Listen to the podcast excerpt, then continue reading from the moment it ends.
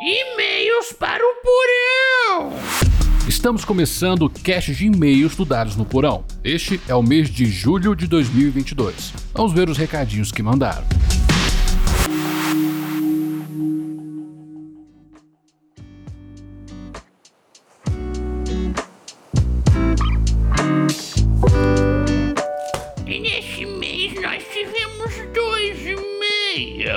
E-mails. É pra compensar o do mês passado. Nossa, nem, nem me fala do mês passado, que eu virei a madrugada pra poder gravar, editar e mandar no dia seguinte. Olha, mas estes e-mails têm um texto bem grande. Não, que nada, isso aqui tá tranquilo. Bora ler os recadinhos? Ainda não. Primeiro vamos fazer um anúncio. Ah, é verdade. Caro ouvinte, caso não saiba, Dados no Porão tem uma loja. É. Temos camisas, canecas, pôsteres do podcast e ontem lançou uma nova estampa da coleção podcast, Diagrama do Porão. Uma estampa com as paletas de cores do podcast. Tá linda demais. E temos outras estampas. O dado inexorável. Meu podcast de RPG. Traga seus dados. Ah, e temos a coleção RPG Heróico. E nós temos a estampa Dungeon Master. Tradução arcana. Ataque furtivo. E outras mais. Pegue seu manto e mostre para o mundo que você escuta o podcast mais fino do fino da podosfera RPGística. O link da loja está na descrição. Agora vamos para os recadinhos. Bora! E-mails para o porão. De Pedro Cerchelero. Senhor dono do porão, venho por meio deste mostrar minha gratidão a este mês. Cara. Opa! Fo... Eita! E demônio goblin da cabeça do Diego, para de censurar meus palavrão. O episódio com a Joana foi no mínimo épico. Conheci a Joana nos mares de sal e sangue e desde lá amo essa mulher. Ela é simplesmente épica. E esse cast me deu uns estalos mentais sobre roleplay, mas uma coisa que afeta em mesas e o progresso de ter um roleplay mais imersivo é eu sou o único que me esforça muito. O resto faz o mínimo. E tá tudo bem, cada um é cada um, mas temos que encaixar o episódio 27, o bom senso de saber que nem todos têm a mesma vontade que eu. E como o próprio cast fala, bom senso é uma área complexa, muito complexa, pela simples variável da equação. O bom senso envolve humanos. Falando em variável humana, uma variável humana que eu nunca pensei que iria presenciar: o grupo Dragão Careca. Como pode um grupo totalmente louco conseguir fazer uma obra tão incrível. O grupo amador mais profissional que vi. E a vocês todos, a produção de podcast de vocês é magnífica. No meio de tanto podcast, vocês conseguiram fazer diferente no igual. Parabéns demais. Mas voltando a falar do Dragão Careca, estou investigando como que eles conseguem ser tão tão é, tão dragão careca. Investigar isso não está sendo fácil. E digo mais, agir como um investigador, ao invés de só rolar um dado e ver o que posso descobrir, além de ser muito mais divertido, é mais eficiente, pois dá uma vida maior à cena e ao meu personagem. O problema de fazer isso é quando se tem um jogador problema na mesa, pois muitas vezes pode incomodar essa pessoa. Mas é claro, eu não posso deixar de olhar para o grupo que eu estou e visualizar que se eu não estou sendo o problema por forçar algo que eu gosto, mas o grupo não acha válido na mesa.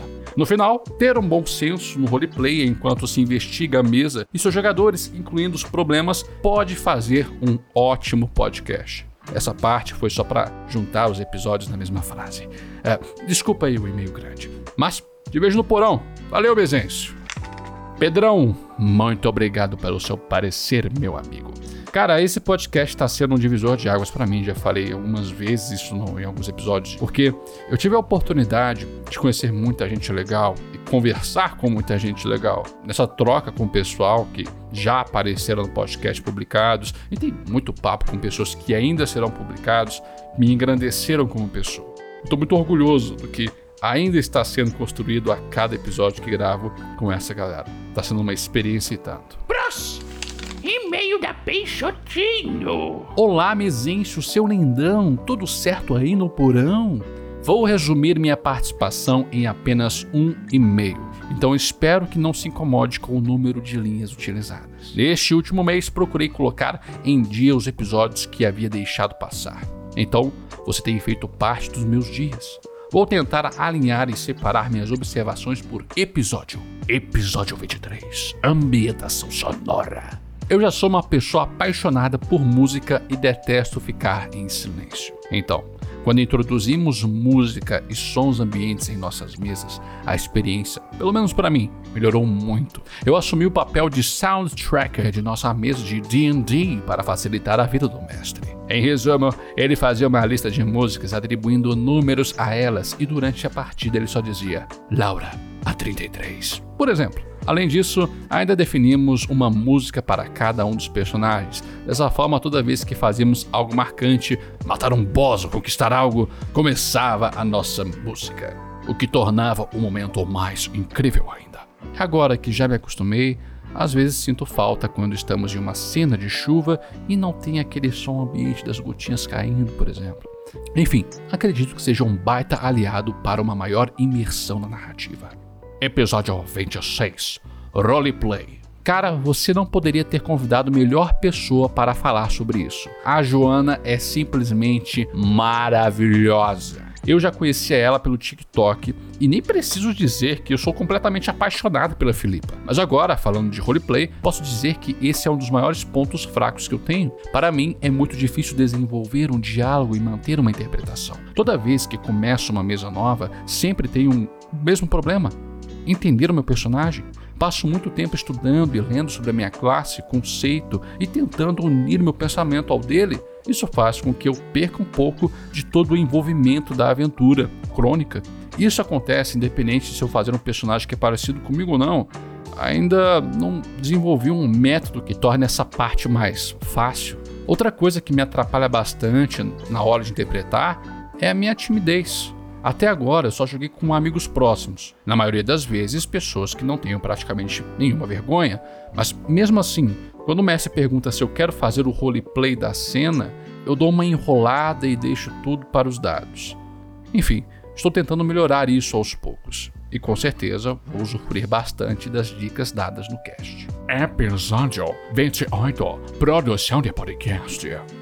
Meu amigo, você já sabe que eu não poderia deixar de falar desse episódio, pois você trouxe os meus amores para esse porão. Para os teleouvintes do porão que ainda não sabem, eu conheci esta belíssima voz que no momento interpreta este e-mail na Guilda do Dragão Careca. Eu sou completamente doidinha por aqueles aventureiros. Agora, focando no assunto do cast, eu fico cada vez mais impressionada com a dedicação de vocês, tanto o pessoal do DC quanto a sua, Mesencio. Encarar a vida de podcast me parece um tanto complicada posso fazer enquanto admiradora é apoiar o projeto e incomodar vocês pelo Telegram, o que eu já faço com frequência. Por aqui deixo os meus parabéns e espero ouvi-los por muito ainda. Faço a você a mesma ameaça que eu fiz a Tiamat. Se você parar de gravar, eu vou te caçar. Brincadeirinha! Beijinhos, Peixotinho. Laurilene Peixoto. Eu não vou parar, porque apesar de você falar que é brincadeira, eu de fato acredito que você vai vir me caçar. Ah, eu, eu fico muito feliz que você curtiu os episódios, que tenham feito parte dos seus dias na semana. E sobre a sua dificuldade em relação ao roleplay, Lorelane. Isso é uma dificuldade que todo jogador que leva a interpretação muito a sério tem. É legal fazer vozes, soltar algumas frases de efeito, se sentir pertencente a uma narrativa. Eu vou agora expor a senhora aqui. Você é perfeita, mas até nas joias mais polidas há ranhuras.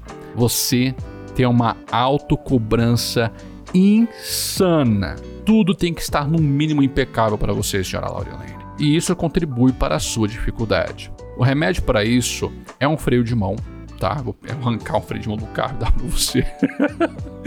Não, o que eu quero dizer com isso é o seguinte: você precisa desacelerar a sua cabeça e apenas curtir o momento com o seu grupo, tá ligado? Você precisa só de um tempinho para curtir a sociabilização. Olha só, um cara que é antissocial falando pra você curtir a sociabilização é, é complicado. E mais, você precisa também de tempo, prática para tirar a sua timidez, essa, essa sua timidez de interpretar, isso só com o tempo que você vai é, minar isso, essa esse sentimento, esse- essa coisa que prende você na hora de interpretar. E claro que você não vai encontrar um estilo, você vai refinar aquilo que você já faz até se sentir confortável para jogar com qualquer pessoa.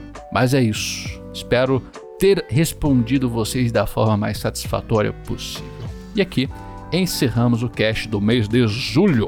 E agora vamos ver o que nos aguarda no mês de agosto. Eu te vejo na segunda. E não se esqueça dos seus dados. O jogo é no porão.